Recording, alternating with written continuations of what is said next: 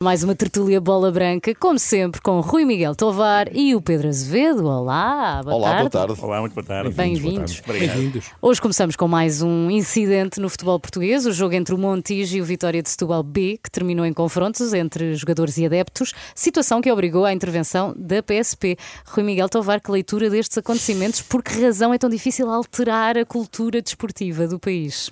Bom, é difícil porque está enraizada e, e portanto, não, não é possível haver grandes mudanças. Eu lembro-me que uh, no Montijo, em 1972, em outubro também, uh, o Vitor Vitor Adamas foi barbaramente agredido, levou 30 pontos na cabeça. Uh, os 30 pontos depois de nada serviram para o Sporting, porque o, o campeão foi o Benfica. Mas foi uma, foi uma. Ainda por cima. Ainda por cima. Foi uma emboscada brutal. o Vitor Adamas saiu. Uh, nos braços dos companheiros, uh, cheio de sangue, claro, levou com um ferro na cabeça de adeptos do Montijo.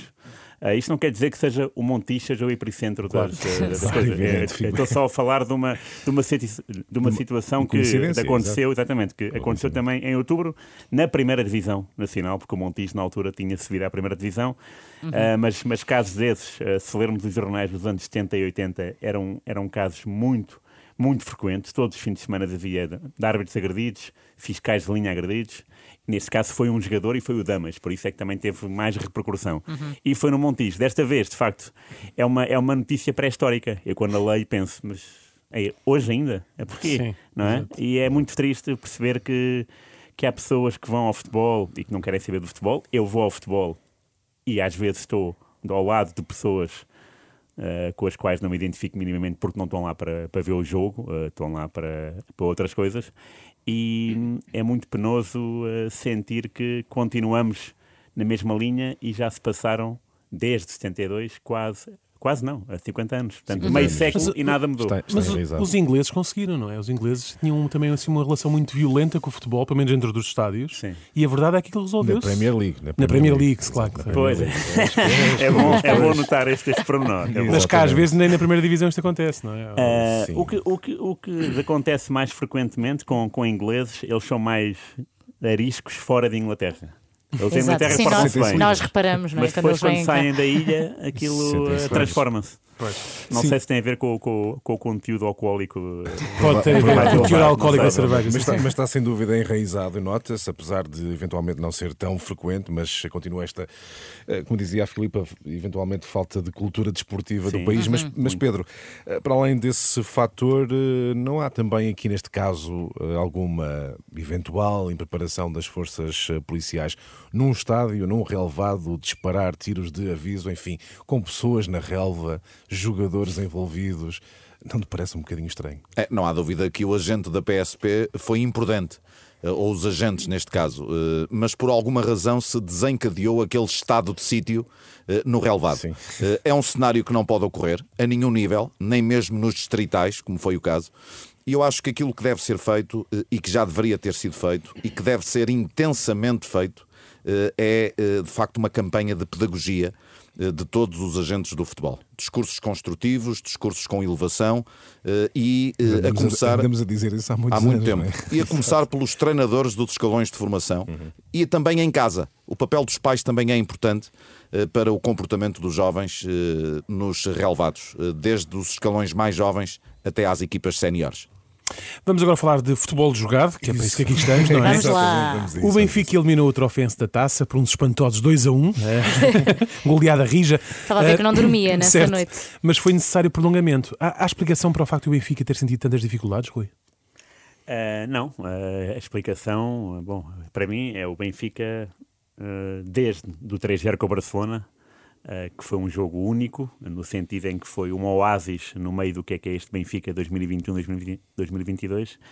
Uh, foi, uma, foi um grande jogo, esse, nessa noite com o Barcelona, e depois disso nunca mais uh, acertou. E antes uhum. disso também raramente tinha acertado, embora tivesse... Resultados positivos, não é? Exatamente, resultados positivos. O que eu acho deste jogo, o que retiro deste jogo é de facto a força e a persistência do Trofense e tenho pena, mais uma vez, e disse sempre que houver jornadas de taça, vou dizer isto, tenho pena que não seja como antigamente, ou seja, o prolongamento, uh, não havia prolongamento, uh, o empate Segundo iria, jogo. Segundo jogo. Segundo jogo. E isso tinha um, um fascínio muito, muito grande para as equipas como o Trofense. Eu lembro-me de ir com o meu pai, em 87, se não me engano, ver um cartacho zero, Benfica zero, cartacho.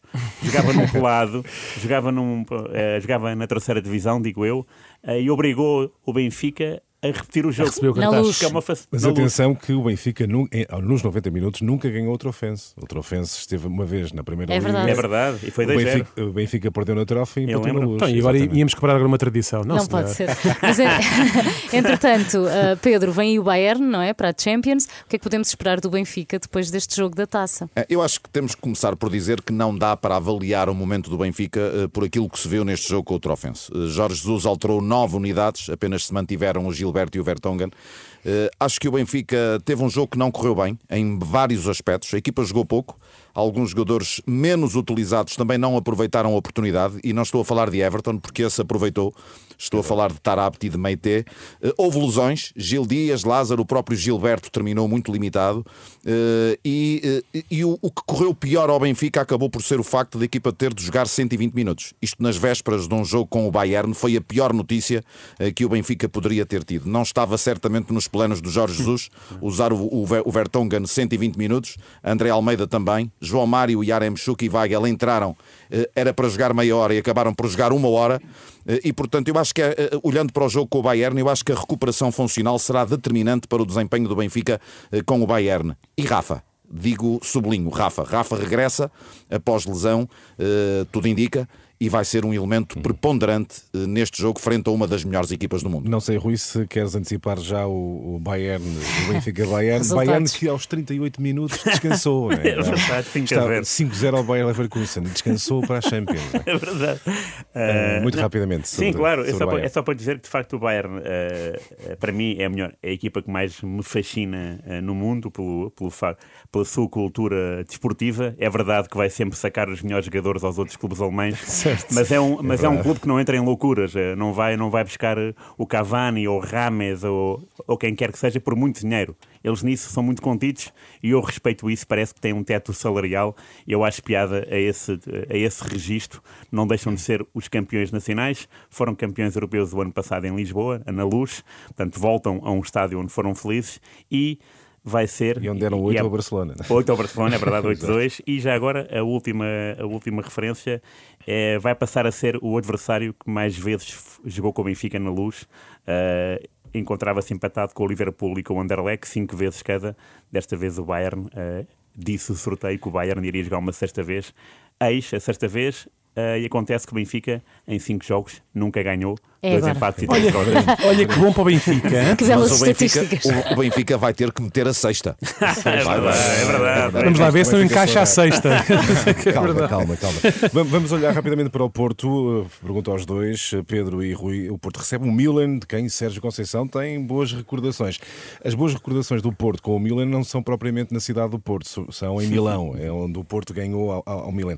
Mas o que é que tem Pedro o Porto que fazer para contrariar estes italianos que parecem estar a recuperar uh, os bons velhos tempos? É? é, o Milan ainda não perdeu na Liga Italiana, uh, tem sete vitórias e um empate, perdeu os dois jogos na Liga dos Campeões, mas atenção que enganam esses dois resultados. O uhum. Milan poderia ter ganho uh, esses dois jogos que perdeu. Aliás, esteve a ganhar esses dois jogos. Verdade. Esteve a ganhar em Liverpool e esteve a ganhar em casa ao Atlético de Madrid até 5 minutos do fim. Uh, atenção a Rafael, ao Leão, ao nosso português, que que é de facto um jogador, é leão e é formado uh, no, no, Sporting. Sporting uh, foi internacional recentemente pela seleção, está em grande forma. Uh, este Milan, de facto, vai ser um galho muito difícil de quebrar para o Futebol Clube do Porto. O que é que o Porto vai ter? Vai ter que ser diferente de, de Liverpool, mais concentração competitiva, mais assertividade. Vai ter Pep, excelente notícia. Penso que terá Corona. também penso que voltará a ter Diogo Costa, que renovou recentemente. Volta a ter Taremi, que cumpriu o castigo para a taça. ou seja, voltam os principais. Mbemba também deverá jogar, ainda fará um último teste, eh, mas é um jogo decisivo. E o Porto, que está muito habituado a Champions, é uma equipa que tem muita experiência de Liga dos Campeões, uhum. tem também essas boas memórias. Eh, eu tive a oportunidade de relatar esse jogo Sim. em Milan, que é um jogo fantástico do Porto.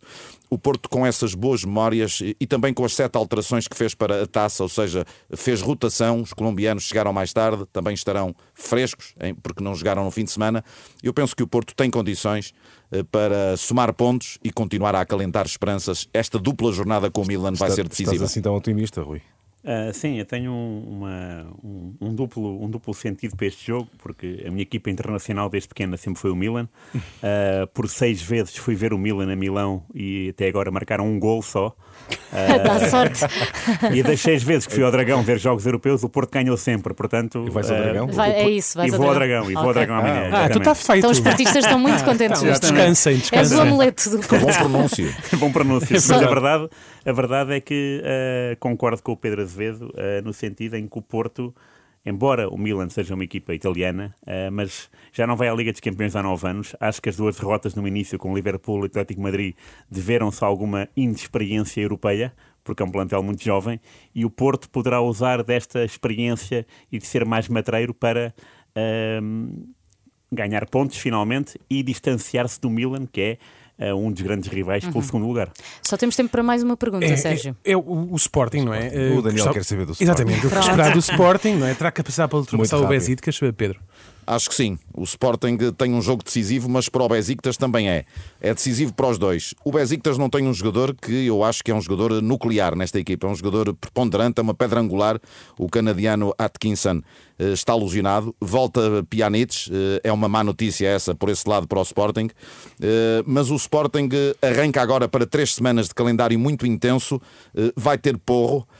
Já tem o Pote, que é de facto a grande referência para golos na equipa do Sporting. Eh, o Sporting eh, teve minutos, quer com Pote, quer com Inácio, no jogo da taça, portanto já entram com mais, eh, com mais volume de jogo, depois de recuperarem de lesões também vai regressar Paulinho.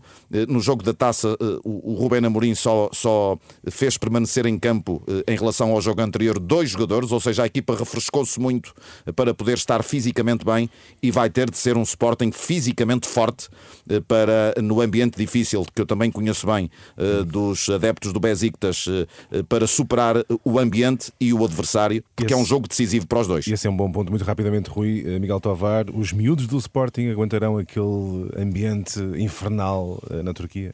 Eh, bom, se, se aguentaram de Dortmund e até deram uma boa bem resposta, visto, bem lembrado, acredito, exato, exato. acredito que vão uh, ter um bom registro com o país de Istambul. Também já ouvi o Ruben Amorim e gostei muito do discurso, que é, a equipa está a crescer e quer ganhar, e isso é, é ótimo, porque não é aquele discurso do temos que pontuar ou vamos fazer bonito, não, é querer ganhar.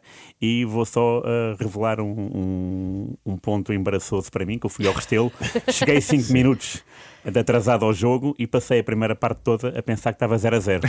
Ao intervalo, uma miúda de 12 anos é que me disse: não, o Sporting está a ganhar um 0. Ah, porque eu estava. Porque eu estava, o marcador estava, a variar. Estava, estava a variar, não estava. Estava desligado.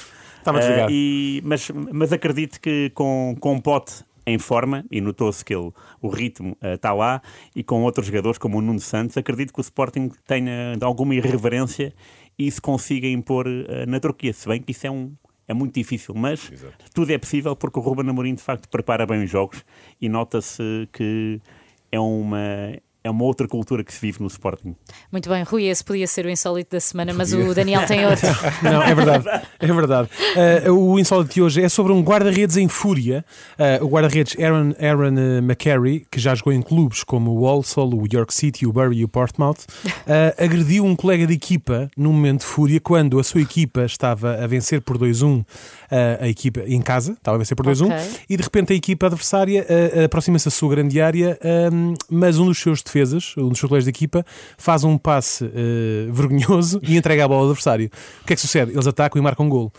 Todos vão correr para o, para, para o jogador que marcou o gol para festejar, os outros os jogadores da, tua, da outra equipa estão desesperados e o guarda-redes sai disparado em direção ao seu colega de equipa e começa a começa basicamente a espancá-lo dentro de campo, sim. Portanto, não é só, não é só no Montijo que as coisas aquecem, na Irlanda do Norte, aparentemente também. O guarda-redes acabou por ser uh, expulso com vermelho direto, uh, apesar de ser uma agressão que ficou em casa, sabemos assim. Exato. Obrigada. Termina diz aqui. Que é futebol. Exato, diz que é futebol. Termina aqui uma mais uma tertúlia bola branca para a semana. Há mais. Um abraço. Até, Adeus, para, a até para a semana. Adeus. Renascença. A par com o mundo.